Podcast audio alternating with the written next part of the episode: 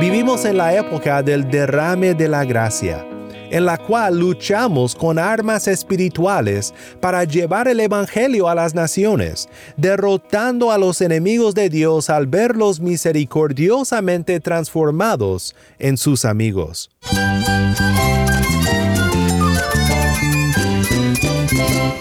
Cristo es la esperanza. Cristo es mi Señor y mi Salvador.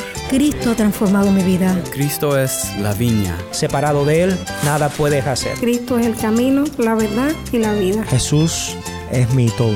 El único descanso, la única paz verdadera es con Jesucristo. Estás escuchando a El Faro de Redención, Cristo desde toda la Biblia para toda Cuba y para todo el mundo.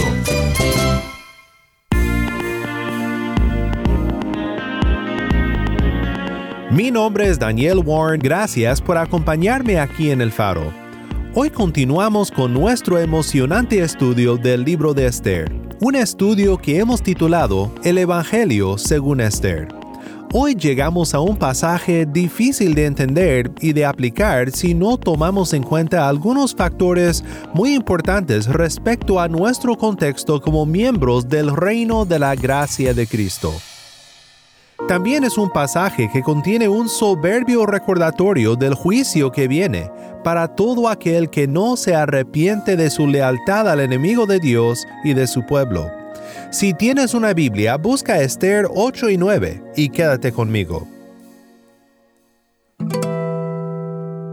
El faro de redención comienza con sendas de paz, esto es esperanza de gloria.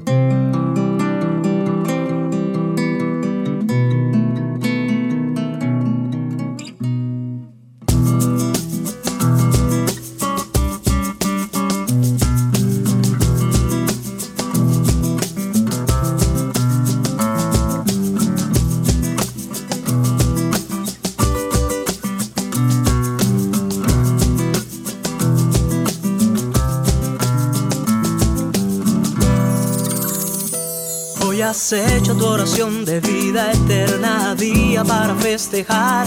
Y ya la oscura y engañosa voz del que te odia se deja escuchar. Murmurando a tus oídos la mentira que Dios no existe no es verdad.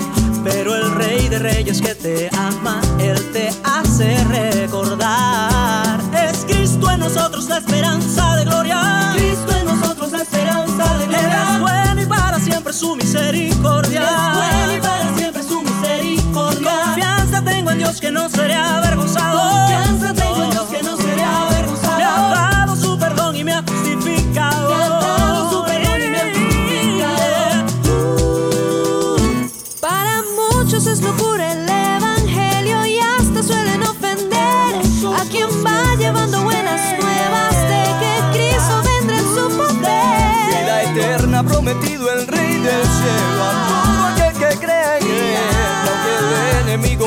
como un río, la respuesta debe ser. Es Cristo en nosotros la esperanza de gloria. Es bueno y para siempre su misericordia. Confianza tengo en Dios que no seré avergonzado. Me ha dado su perdón y me ha justificado.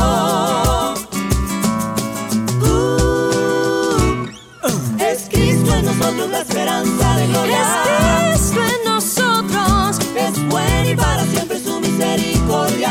Él es bueno todo Confianza tengo en Dios que no seré avergonzado. Confianza tengo en Dios. Me ha dado su perdón y me ha justificado. Esperanza de Gloria canta Sendas de Paz. Mi nombre es Daniel Warren y esto es El Faro de Redención. Cristo desde toda la Biblia para toda Cuba y para todo el mundo.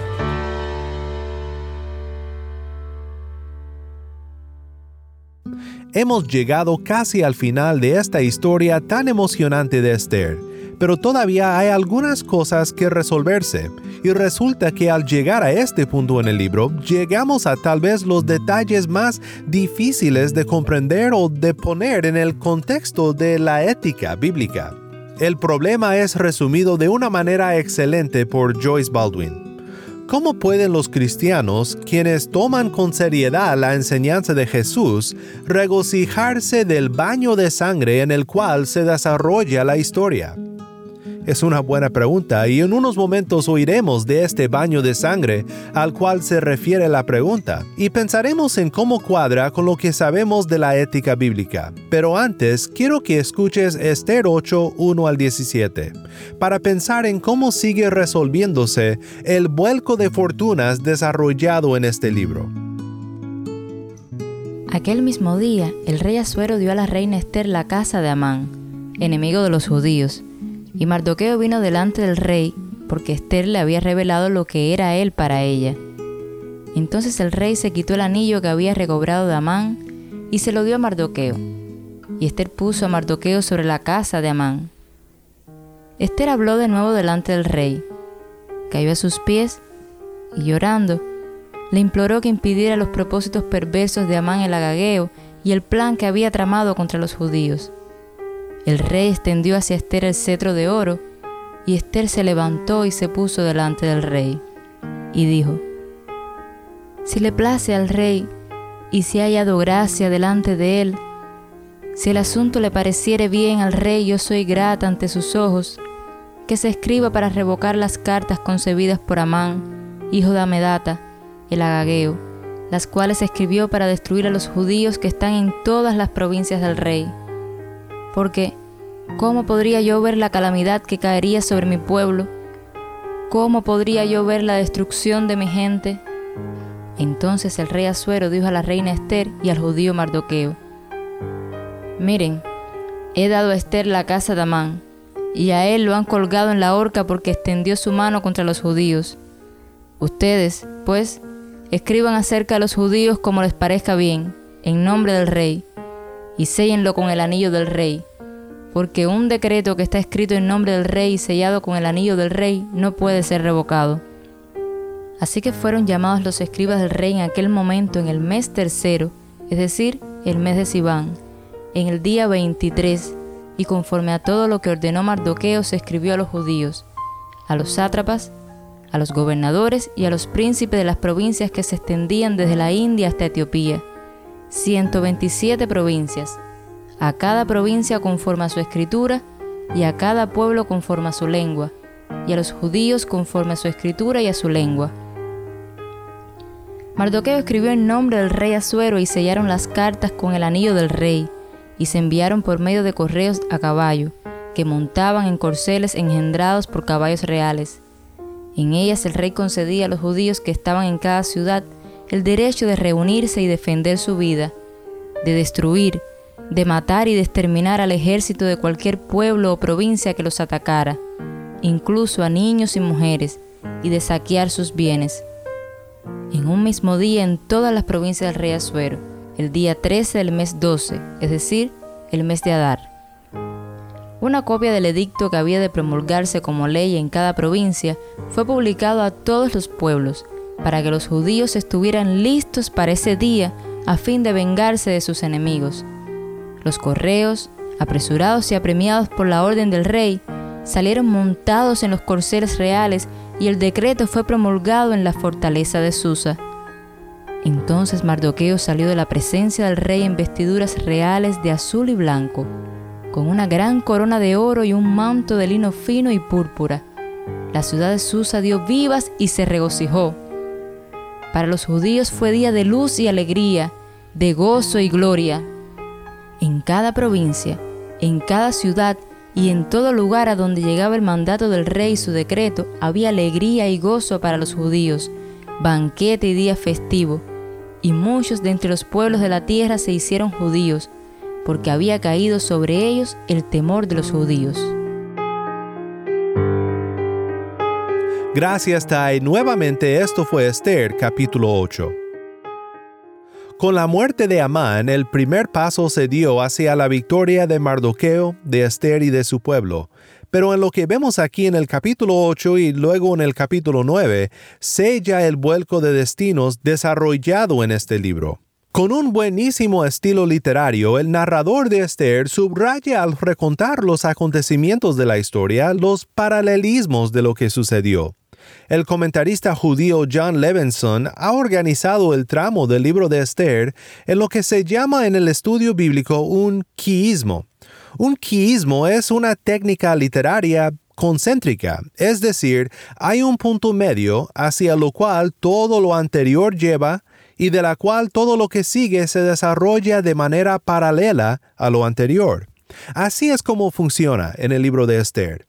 Empezando con el comienzo del libro, Siguiendo las observaciones de Levinson, tenemos lo siguiente.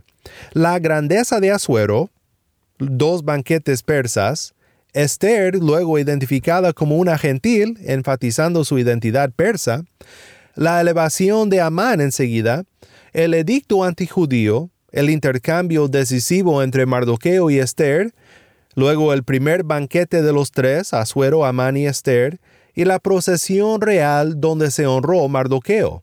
El punto central de este esquema, interesantemente, coloca a Mardoqueo en el centro de la historia y de la estructura del libro. De allí sigue de forma paralela el segundo banquete de los tres, Asuero, Amán, Esther, el intercambio decisivo entre Asuero y Esther, el edicto pro-judío, la elevación de Mardoqueo a cambio de Amán, los gentiles identificándose con los judíos, luego dos banquetes de los judíos en contraste a los banquetes de Asuero, y al final la grandeza de Asuero y de Mardoqueo. Aquí vemos algunos puntos muy interesantes que debemos de mencionar porque nos ayudan a entender lo que sucede en esta historia. En primer lugar, concordamos con Peter Lee que esta estructura del libro de Esther sirve para respaldar el mensaje que los enemigos de los judíos intentan manipular a los poderes políticos para su destrucción, pero 9.1 sucedió lo contrario, porque fueron los judíos los que obtuvieron dominio sobre los que los odiaban. Estos fueron entonces los días que cambiaron de 9.22, tristeza en alegría, y de duelo en día festivo. Pero hay otra cosa que vemos en esta estructura y también en el pasaje que acabamos de escuchar, y es el lugar de Mardoqueo en esta historia. Hemos hablado de cómo ni Mardoqueo ni tampoco Esther fueron ejemplares en cada paso de esta historia, aunque a partir del capítulo 4 empiezan a mostrar una sensibilidad a las maneras del Señor y una disposición a dedicarse a obrar por sus propósitos. Y hemos visto cómo los contornos del Evangelio son prefigurados en la persona de Esther, la reina de los judíos dispuesta a arriesgar su vida por su pueblo, y cómo ella recibía el favor de todos, y sobre todo el favor de aquel que decidiría el fin de su pueblo. En esto ella prefiguraba de manera imperfecta el perfecto mediador entre Dios y los hombres, nuestro Redentor, el Rey de los judíos, Cristo Jesús. Pero ¿qué hemos de hacer con Mardoqueo? ¿Es acaso Mardoqueo el personaje principal, como algunos piensan? O otra opción, ¿es un personaje que apoya al protagonista Esther y nada más? ¿O habrá algo en Mardoqueo que debe de relacionarse a la historia más grande contenida en la historia de Esther, la gran historia de redención desarrollada a lo largo del libro? Recuerda, desde su primera identificación, Mardoqueo ha sido identificado como benjamita, a contraste de Amán el agageo. Y esta designación para Amán vuelve a la escena en este pasaje. Recuerda que este contraste revela que lo que sucede entre Amán y Mardoqueo es el regreso a una batalla no resuelta entre Saulo y Agag en 1 Samuel 15. Pero más allá de eso, estos dos hombres representan la gran batalla entre la simiente de la serpiente y la simiente de la mujer.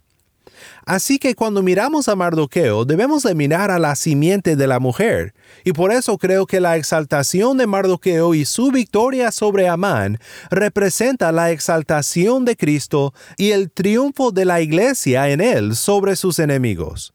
Podemos decir que Esther es un tipo de Cristo en su humillación, dispuesto a darlo todo y habiendo dado más que Esther, por rescatar a su pueblo. Pero por el otro lado, Mardoqueo es un tipo de Cristo en su exaltación, coronado de gloria y de honra, y llevando a juicio a todos aquellos que no doblan la rodilla al Dios verdadero. La casa de Amán y el poder de Amán derivado de Asuero y empleado en contra del pueblo de Dios ha fracasado y se ha dado a otro. El son de la séptima trompeta de Apocalipsis es una clave para ver los contornos del Evangelio y las sombras de Cristo en Mardoqueo. El séptimo ángel dice, tocó la trompeta, y hubo grandes voces en el cielo que decían, el reino del mundo ha venido a ser el reino de nuestro Señor y de su Cristo. Él reinará por los siglos de los siglos. Y los veinticuatro ancianos que estaban sentados delante de Dios en sus tronos se postraron sobre sus rostros y adoraron a Dios, diciendo, te damos gracias, oh Señor Dios Todopoderoso, el que eres y el que eras, porque has tomado tu gran poder y has comenzado a reinar. Las naciones se enfurecieron y vino tu ira y llegó el tiempo de juzgar a los muertos y de dar la recompensa a tus siervos los profetas y los santos y a los que temen tu nombre, a los pequeños y a los grandes, y de destruir a los que destruyen la tierra. Pues esto nos lleva de regreso a la pregunta inicial. ¿Qué hacemos con el baño de sangre que efectúa el edicto de Mardoqueo? En el capítulo 9 vemos a la venganza de Dios venir sobre los enemigos de su pueblo por medio de su pueblo. Todo ejército, hombre, mujer, niño, es el tipo de exterminación total de la que leemos en la conquista de la tierra prometida. Para no entrar a mucho detalle sobre ello, podemos resumir lo que pasa de la siguiente manera. Este tipo de exterminio total, cuando lo vemos en el Antiguo Testamento, es un instante del juicio venidero adelantándose en la historia, como una advertencia del mayor juicio que aún está por venir.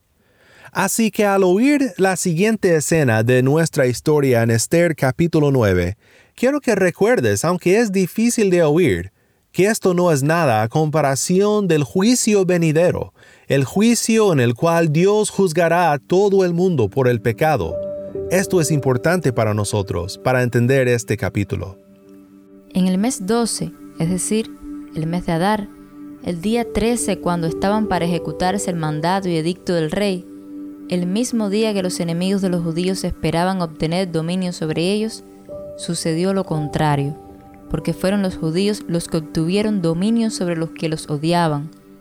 Se reunieron los judíos en sus ciudades por todas las provincias del rey Asuero para echar mano a los que buscaban hacerles daño. Nadie podía oponérseles, porque el temor a ellos había caído sobre todos los pueblos, y a todos los príncipes de las provincias, los sátrapas, los gobernadores y los que manejaban los negocios del rey ayudaban a los judíos, porque el temor a Mardoqueo había caído sobre ellos. Mardoqueo era grande en la casa del rey, y su fama se había extendido por todas las provincias, porque Mardoqueo se engrandecía más y más. Los judíos hirieron a todos sus enemigos a filo de espada, con matanza y destrucción, e hicieron lo que quisieron con los que los odiaban.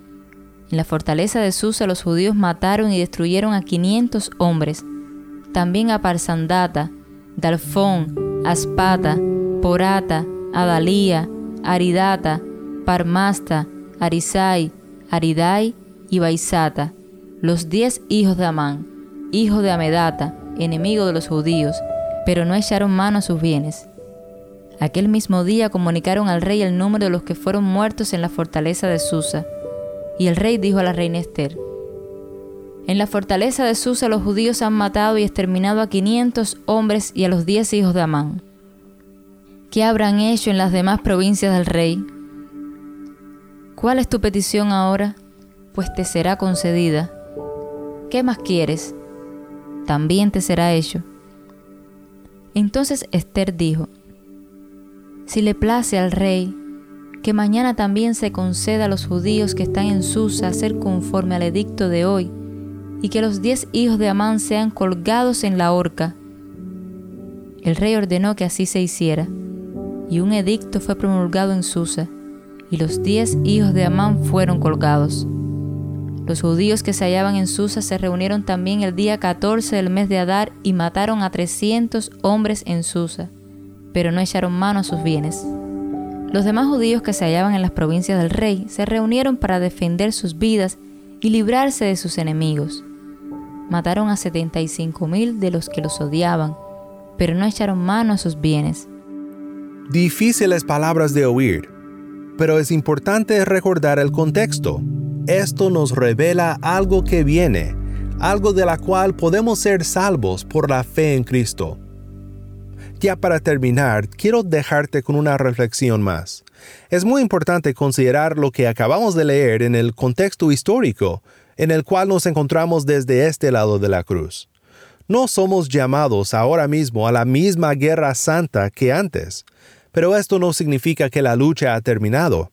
Y la lucha a la cual somos llamados es una lucha gloriosa que resulta en la redención de nuestros enemigos, porque nosotros pertenecemos al reino de la gracia en este mundo presente. Terminemos entonces con la siguiente observación de Ian Duguid. Es importante que veamos por qué no somos llamados a este tipo de guerra santa. No es porque la guerra santa era de algún modo malo en su contexto histórico original, ni porque era un procedimiento menos que cristiano e indigno para los seguidores de Cristo, ni siquiera es porque la guerra santa parece ser una idea primitiva o antigua, una práctica no civilizada, bárbara. No hemos abandonado a la Guerra Santa solo porque nos hemos vuelto personas modernas y hemos llegado a ser más civilizados. Más bien, hemos abandonado a la Guerra Santa en su forma del Antiguo Testamento, porque vivimos en una época diferente en la historia de la redención. Vivimos en la época del derrame de la gracia en la cual luchamos con armas espirituales para llevar el Evangelio a las naciones, derrotando a los enemigos de Dios al verlos misericordiosamente transformados en sus amigos. Ahora peleamos con la espada del Espíritu, la palabra de Dios que en lugar de convertir a huestes vivos en cadáveres, convierte a pecadores muertos en santos vivientes.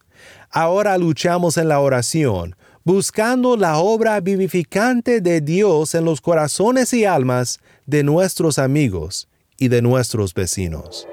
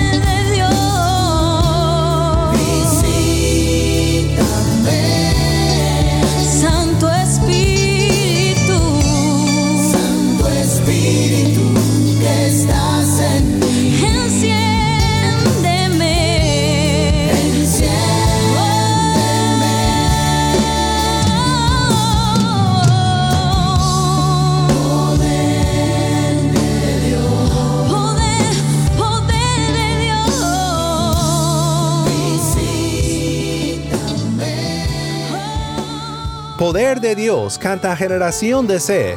Mi nombre es Daniel Warren y esto es el faro de redención.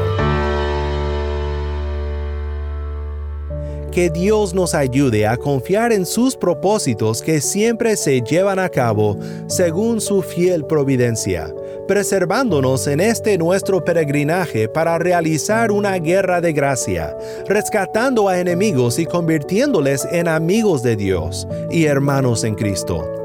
Que siempre estemos agradecidos con Dios por el triunfo del mejor Mardoqueo, Cristo, a quien ahora pertenecen todos los reinos de este mundo y cuya gracia es promulgada para la salvación de todo aquel que cree.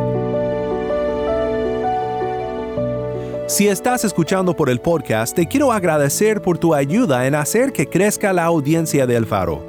Sabemos que muchos han de estar compartiendo con otros sobre cómo seguirnos en el podcast en Apple Podcast, Google Podcast, Spotify o por otros medios, porque notamos la diferencia que ha hecho.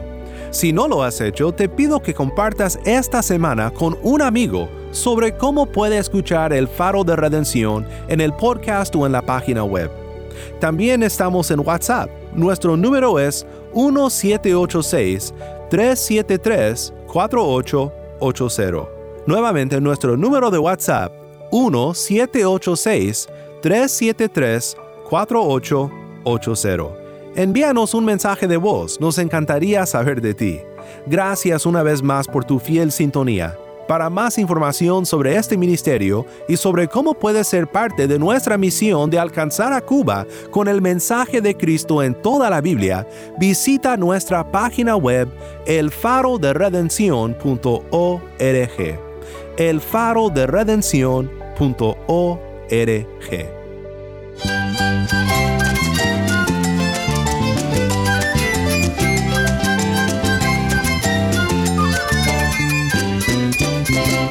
Mi nombre es Daniel Warren. Te invito a que me acompañes mañana para concluir esta serie, El Evangelio según Esther.